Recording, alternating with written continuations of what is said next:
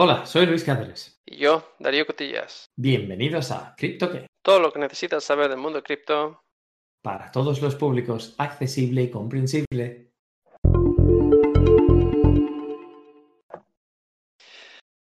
Menuda semana, ¿eh, Luis, eh, con esta con esta salida a bolsa de, de Coinbase y con esta, eh, esta variabilidad en los mercados de, del- de los crypto tokens. Hoy tenemos un episodio cargadito por tres temas que os vamos a traer. En primer lugar, ¿qué significa la salida pública de Coinbase? El exchange, el mercado de intercambio que hemos comentado. Luego comentaremos el furor por el Dogecoin o Dogecoin. ¿Qué es la moneda? ¿Qué está pasando? Nos estamos volviendo todos locos. Y por último, analizaremos el- los eventos del fin de semana con respecto al Bitcoin, lo que algunos han llamado un crash o una caída de en torno al 10% el sábado a la madrugada. Creo que era alrededor de las cuatro y media hora centro europea.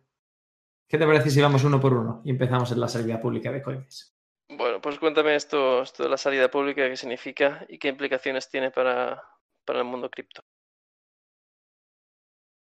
Siempre te iba a preguntar, ¿qué te parece a ti la salida pública de una empresa? ¿A ti qué te indica una empresa que ha salido público? ¿Te dice algo esto? Sí, a mí me dice que esa empresa está intentando acceder al, a un mercado muy líquido, o sea, quiere, quiere poder eh, recibir eh, capital para poder invertir y, y desarrollar su negocio todavía más. Y no solo eso, sino que a los ojos de los inversores tradicionales, para todos aquellos modelos de negocio que no han sido suficientemente probados, es, digamos, una prueba de fuego. Cuando eres el primero en un sector y sales a público, significa que vas a ver si el mercado está entendiendo lo que estás haciendo y si ven valor o no en tu modelo de negocio.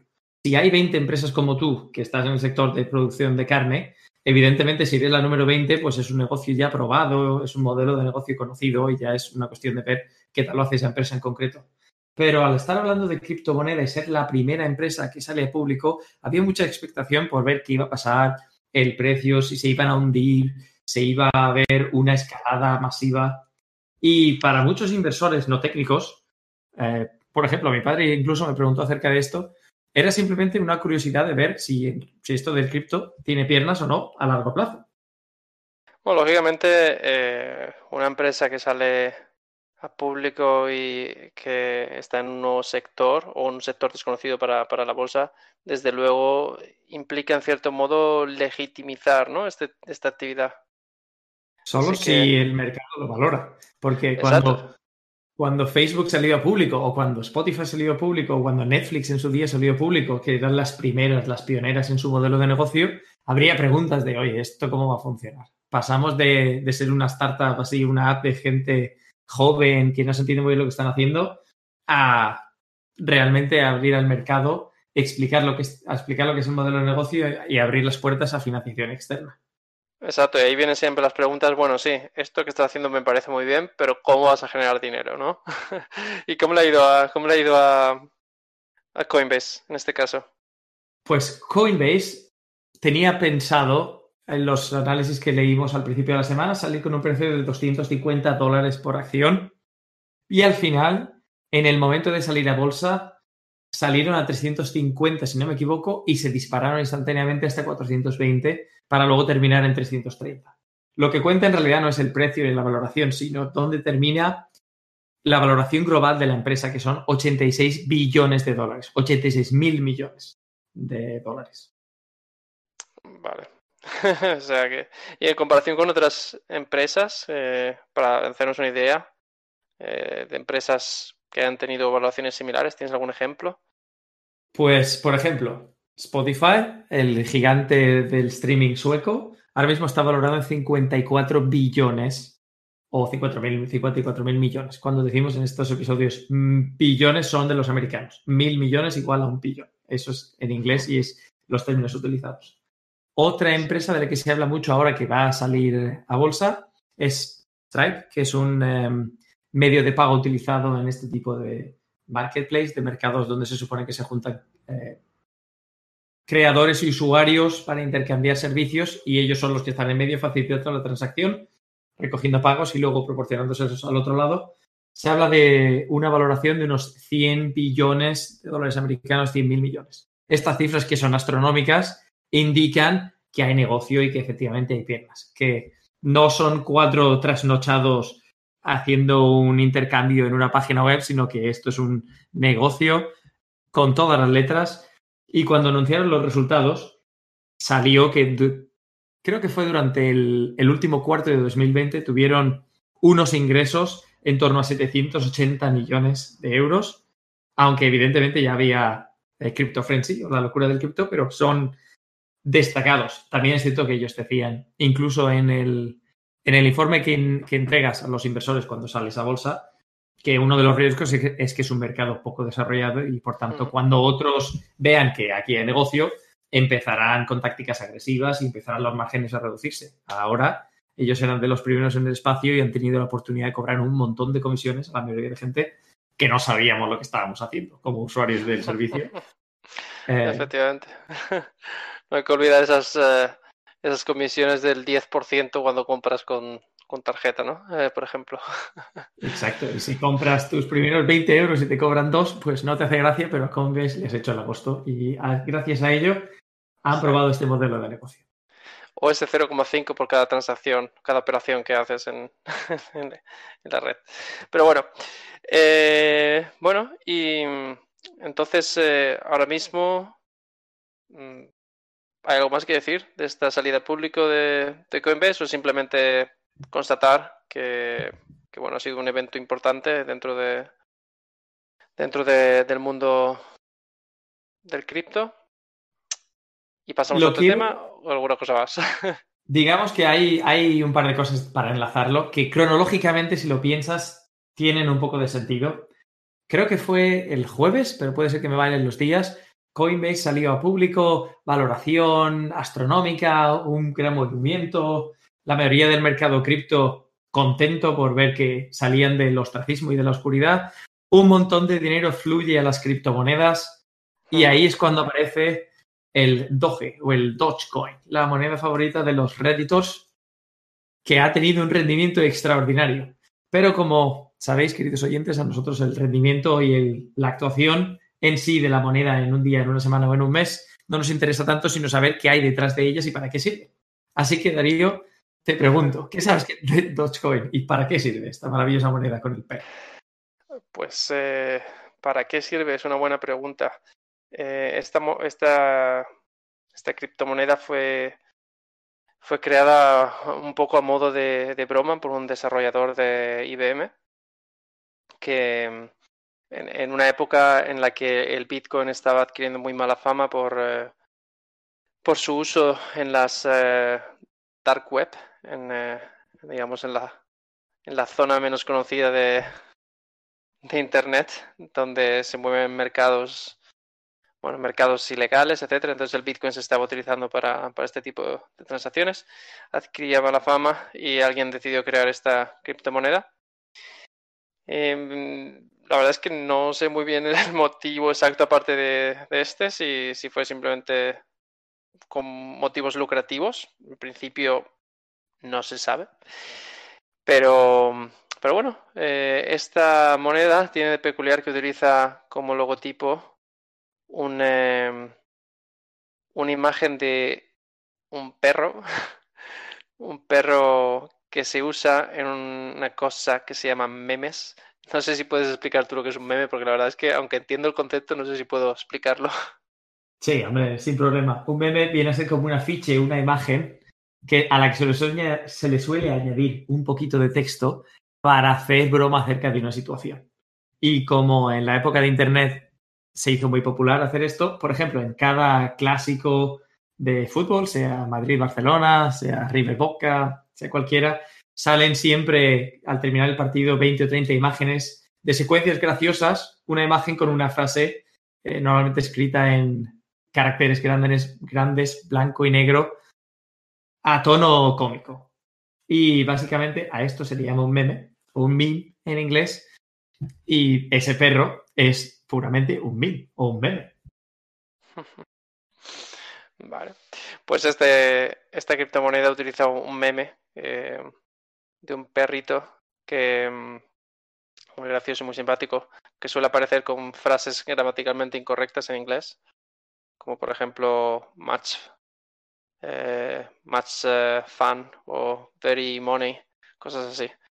Y, mm, y bueno, eh, de diferencias con, con otras criptomonedas, esta moneda básicamente cogió el, el, código fuente de, de, otra, de, otra criptomoneda llamada eh, Litecoin, que a su vez, eh, si no recuerdo mal, es también una especie de proyecto derivado de, del proyecto del Bitcoin.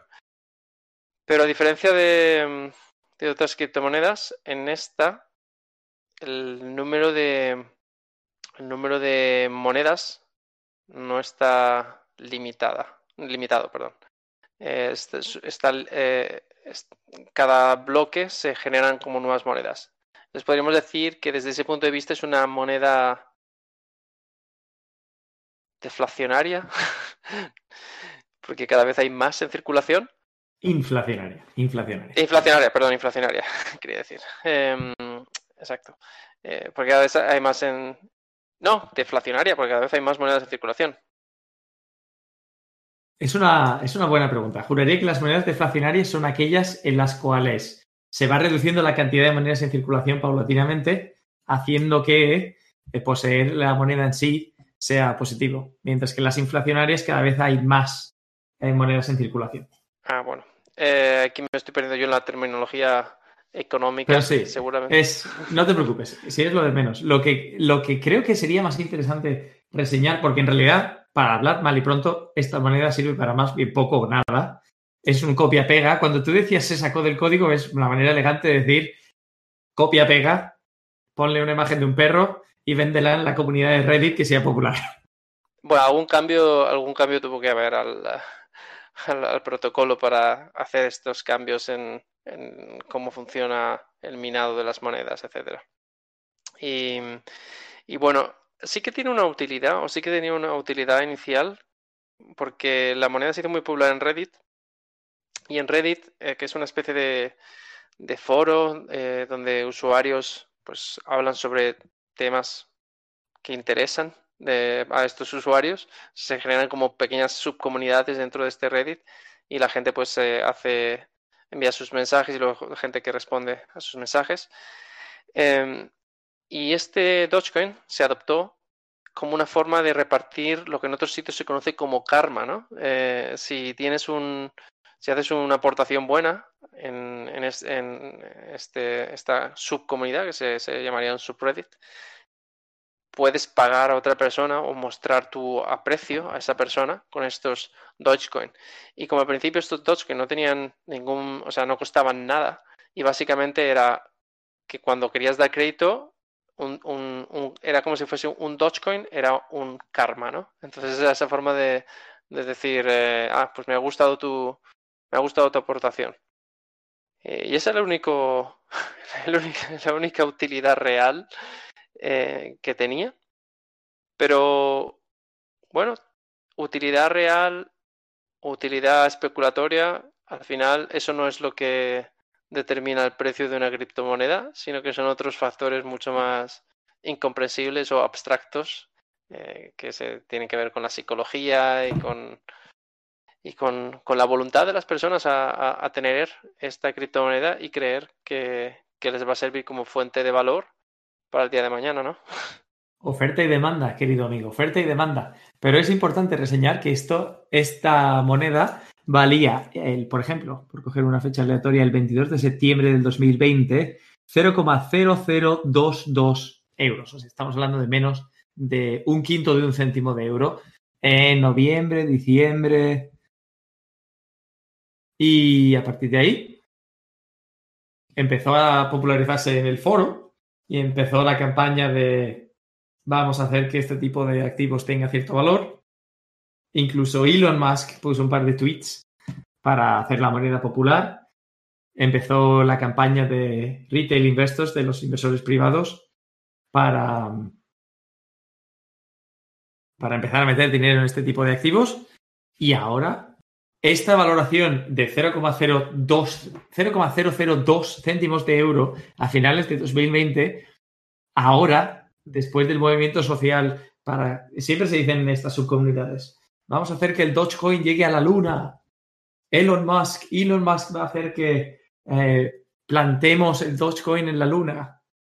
Y este tipo de, de comentarios, que además Elon ha favorecido con unos tweets haciendo menciones a esta moneda, ha hecho que los inversores privados, apoyados con los cheques de estímulo norteamericanos para luchar contra el impacto del COVID en la economía, hagan que esta moneda pase de estos 0,02 céntimos. Ahora mismo está a 32 céntimos de euro, que deben ser unos 40 céntimos de dólar. Y ahora mismo lo vamos a confirmar. Correcto, 39 céntimos de dólar para una valoración total de 51 billones de dólares. Qué barbaridad. lo que la coloca en, americanos. sí, lo que la coloca en el, puesto 5 del ranking. Esto a mí me huele en primer lugar me huele a burbuja porque hay mucha gente metiendo dinero en algo que realmente no tiene mucho valor. Y en segundo lugar, no deja de ser un riesgo para la comunidad cripto que un activo como este, que en teoría su proposición de valor eh, deja, deja que desear si la comparas con otras monedas en el top 20, en, cuestión de lo que están intentando hacer, tenga tanta valoración. Es, es una especulación que puede dar lugar a mis comprensión de lo que es el espacio y las posibilidades dentro de este tipo de mundillo. ¿Tú qué piensas, Darío? Sí, pero imagínate, imagina si no. imagina, imagina un futuro dentro de 10 años que estamos todos pagando en Dogecoin. no, la verdad es que, em, bueno, no puedo negar el valor especulativo. Si, si hubieses metido dinero en Dogecoin, eh, se hubiese, se hubiese subido, eh, se hubiese revalorizado muchísimo pero la verdad es que, puesto que no entiendo muy bien el, eh, el planteamiento de esta criptomoneda, simplemente porque algo sea divertido, no tiene por qué ser a largo plazo bueno, mm, yo personalmente mm, me mantengo alejado. Así que pues, te dejo, le dejo la suerte a otros. Coincido en tu opinión. Me da la sensación de que, siguiendo la teoría del, em, GameStop, de aquella famosa inversión que pasó de la nada a valer la acción 400, casi, casi 400 dólares, haciendo mucha gente rica y luego volviendo a caer. Habrá mucha gente que meta dinero aquí y esperemos que tengan cuidado y que sea dinero siempre que puede ser perdido, porque a la de verdad hay riesgo en este tipo de transacciones. Y aunque sí, te puedes hacer rico, nadie ha dicho que no. De hecho, si hubieras metido en el momento que valía 0,002 y lo tuvieras hasta ahora, hubieras multiplicado 18.000 veces el valor de tu inversión. Imagínate meter dinero sin tener 18 millones de euros en la cuenta. Pero bueno, eh, esto siempre es fácil mirarlo a, todo lo pasado. Correcto. Y además, no solo eso, sino que ahora, en la comunidad de Reddit, donde se utilizaba esta moneda y se comentaba mayormente, pretende sacar otra moneda que se llama el Hodgecoin. Y ahora el dicho es, si, si perdiste el tren del Dodge, viene el Hodge que es más o menos la misma moneda. El white paper o el papel blanco, el que tiene información, tiene unas bonitas imágenes con las, con las fotos de los memes o de los memes y explica que esta es deflacionaria en lugar de inflacionaria y es la única diferencia que hay. ¿Y esta, esta tiene un perro o tiene algo? esta, tiene un, esta tiene un perro con gafas de sol. Ajá, pero es el mismo tipo de perro, la misma raza. Eso no, no, no, no es la misma raza. Este es un perro de esos agresivos. Diría, te diría la raza, pero soy horrendo de razas de perros. pero bueno, eh, siguiendo con la secuencia de eventos de la semana, la economía se calienta, mucha inversión en el mundo cripto, subidas generalizadas y de repente ¡pah! llega el sábado por la noche en horario centro europeo, que es desde donde se graba este podcast, y aparece una caída notable.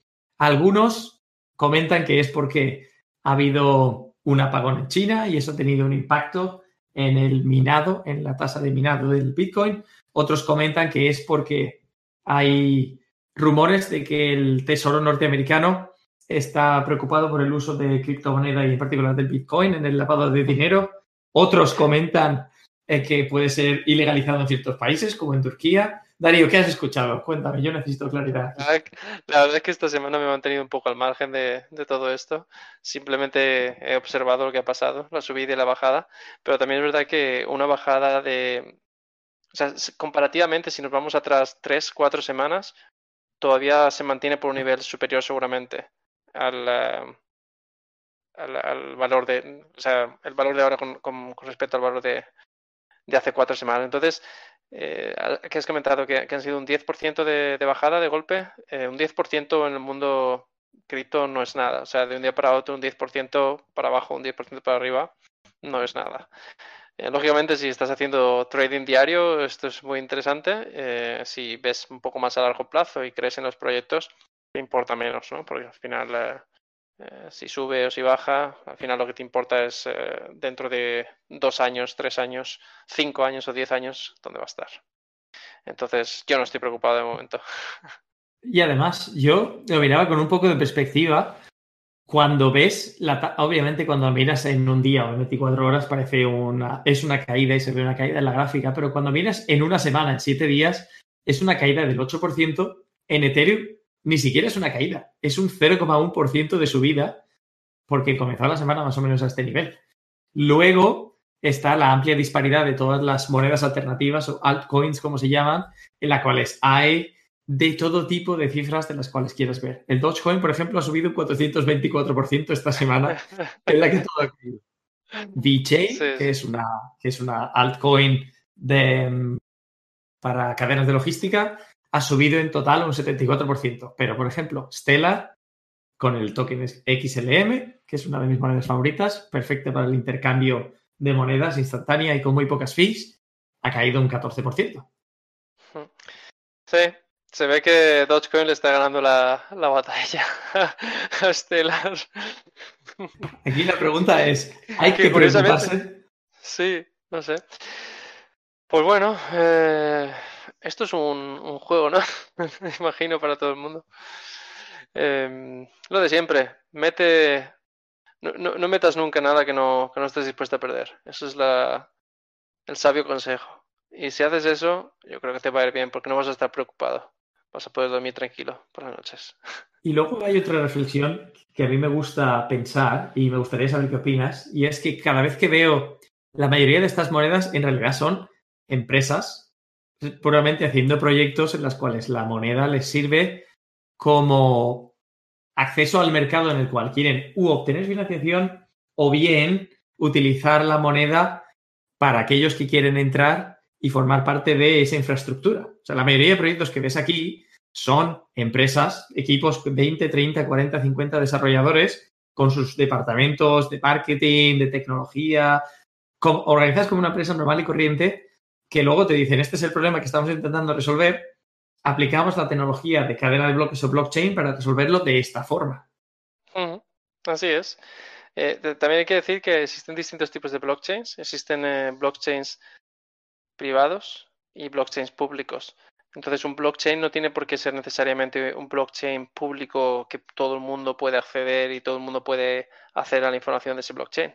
Un blockchain podría ser un blockchain privado, por ejemplo, imagínate un consorcio de empresas, yo qué sé, puedo imaginarme una empresa automovilística en eh, Valencia, ¿vale? Que tiene un montón de proveedores que de alguna forma tienen que, mantener información. Mm, eh, información em, que tiene que ser transferida y compartida por todos, eh, podrían resolver este tipo de problemas a lo mejor con, una, con un blockchain privado. Y las empresas que desarrollan estas eh, blockchain, pues en algunos casos tienen proyectos más de impacto global y otras veces son proyectos más para aplicar en el, mundo empresarial. Y bueno, cada proyecto es distinto y pues se trata de ver cada uno. Muy bien. Y yo creo que con esto nos ha quedado un episodio un poco variado en materia de temática. Hoy no hemos cubierto nada en detalle, pero esperemos de contenido interesante. Así nos mantenemos al tanto también de la, de la actualidad divulgativa, de lo que está pasando, para que no solo entendamos los conceptos, sino que también entendamos la realidad del mundo que nos rodea. Así es. Eh, ya volveremos a las criptomonedas particulares. Hasta el próximo episodio. Un saludo. Thank you.